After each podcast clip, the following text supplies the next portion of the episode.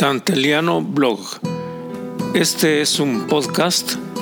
que presenta una lectura del blog de Dante Liano.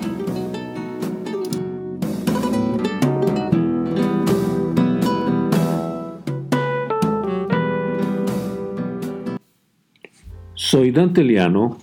y les presento el blog Los funerales del papá grande. Homenaje a Gabriel García Márquez.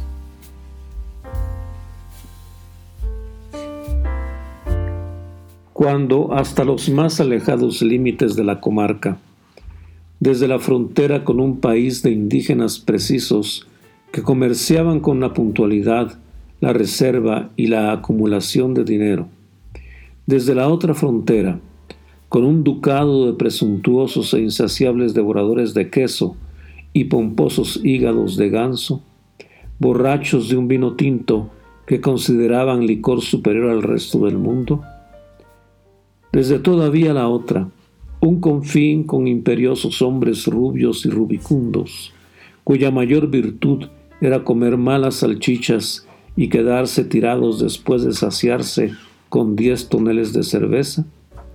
Desde que en todos esos confines se vino a saber de la muerte inexorable del Papa Grande, una maquinaria lenta y mastodóntica se comenzó a mover, con la lentitud y peso de una pirámide asiro-babilónica,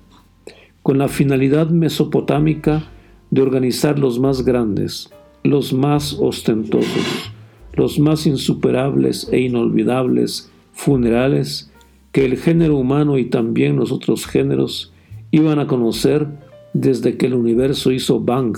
o desde que una confabulación de dioses o el capricho de uno solo decidiera comenzar la creación. En realidad, los funerales del Papa Grande habían sido organizados por él mismo,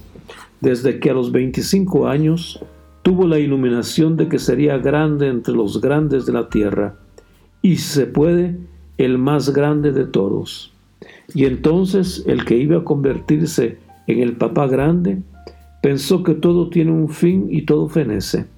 y que el cuerpo es como un automóvil o un refrigerador o un avión.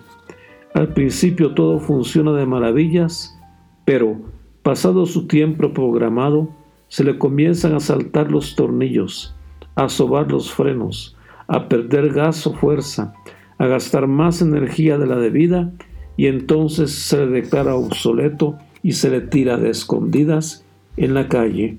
cuando todos los vecinos duermen, para que nadie se entere de quién se deshizo del aparato. No iba a sucederle lo mismo, pensó el papá grande, cuando todavía no era el papá grande, porque él estaba destinado a soberbias y jamás vistas empresas, por lo que había que pensarlo todo y había que comenzar por el final, por los más grandiosos funerales que hubieran visto los siglos pasados y los por venir. Y entonces llamó a su amigo Alquimíades, que ya era un anciano matusalémico en ese entonces, y le dijo, escribamos juntos el programa de mis funerales, que serán recordados como inimitables e inigualables. Y silencioso Alquimíades y charlatán el joven Papa Grande, pergeñaron en manuscrito con alargadas plumas de oca los dictados que los herederos iban a seguir el grandioso día en que se celebrara su ingreso eterno al mausoleo que ya tenía diseñado en esa época.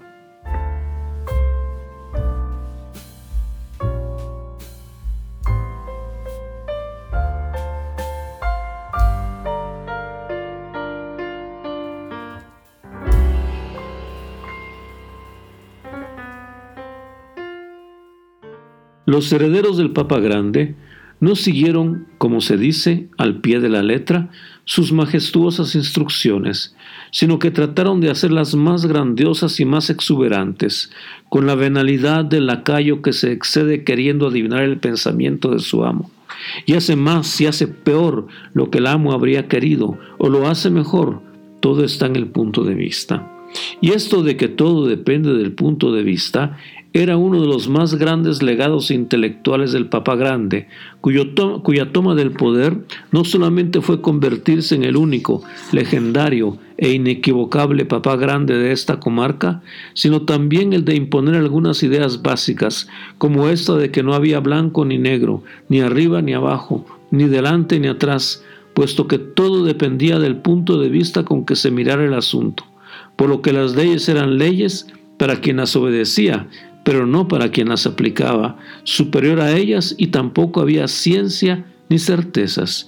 Todo dependía, y más que eso, todo dependía de la voluntad suprema del Papa Grande, que había suprimido las mínimas protestas de algunos intelectuales que nunca faltan para romper las pelotas, con el devastador argumento de que no existen hechos, solo opiniones, y que era opinión suya que los intelectuales no servían más que para lamerle las botas, y según su punto de vista, que era el punto de vista de quien está en el poder, opinión contraria era comunismo, y siendo, como predicaban sus secuaces, el comunismo el mayor mal que habían visto las generaciones, tales intelectuales debían ser confinados, derrotados y silenciados y aunque así no fuera, porque en su inmensa sabiduría el Papa Grande permitió que los refinados y los distinguidos, los laureados y doctorados, los premiados y los togados, cacarearan sin cesar en su contra,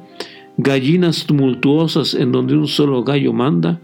y ese cacareo se perdía entre el rumor de sus periódicos y televisiones que los acallaban a insultos, a denuestos, a infamias que rebotaban de uno al otro lado de la comarca y no tenían ningún efecto sobre la adoración que los súbditos tenían hacia el papá grande, el más grande papá entre los papás del mundo.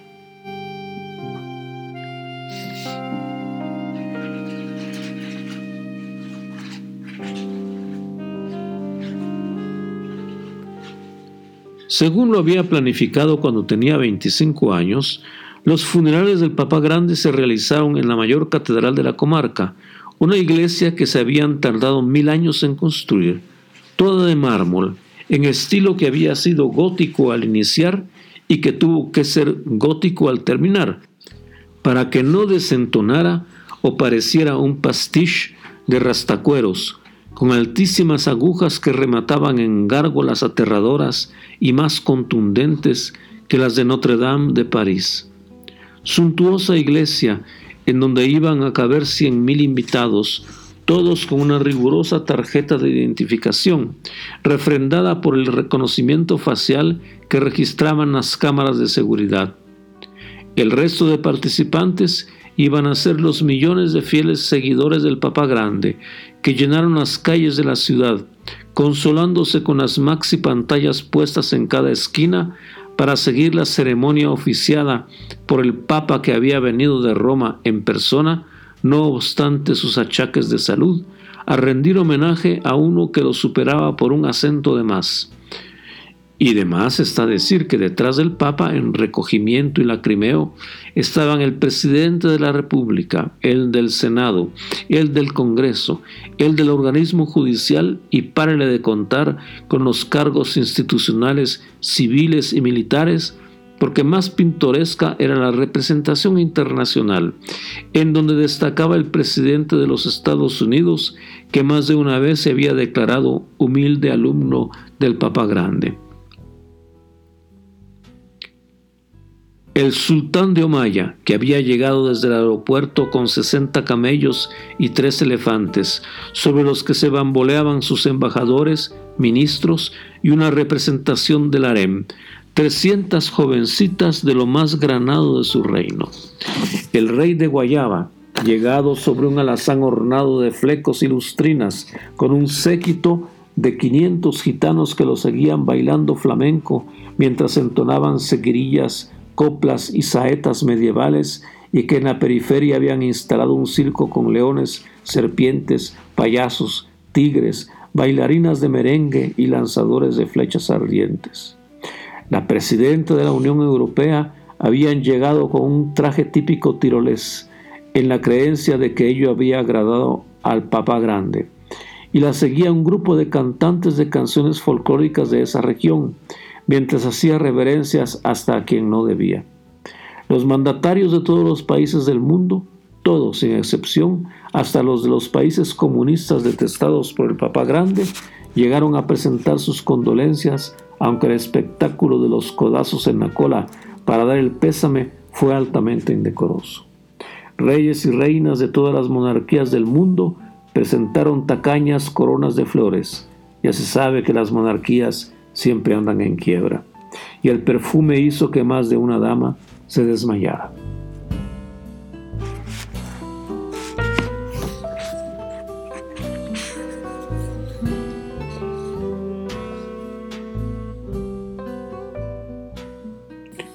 Ahora que todo ha terminado, que el sultán se regresó en un avión inmenso para que cupieran sus camellos,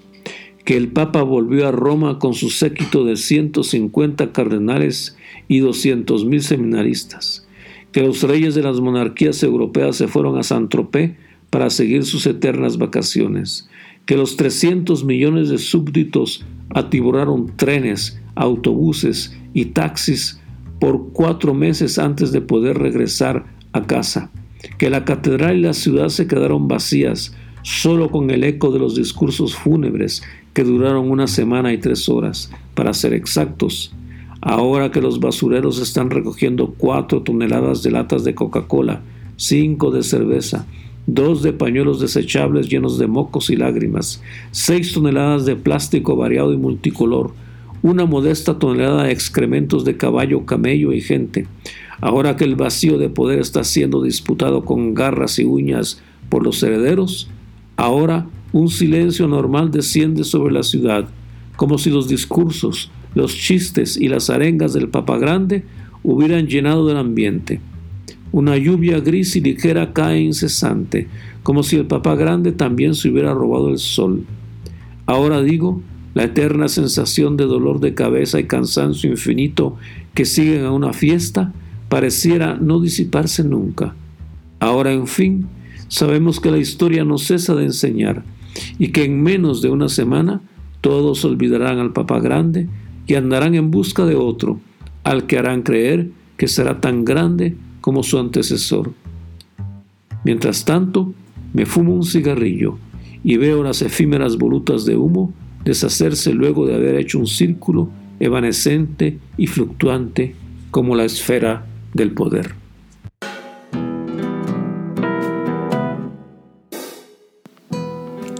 Han escuchado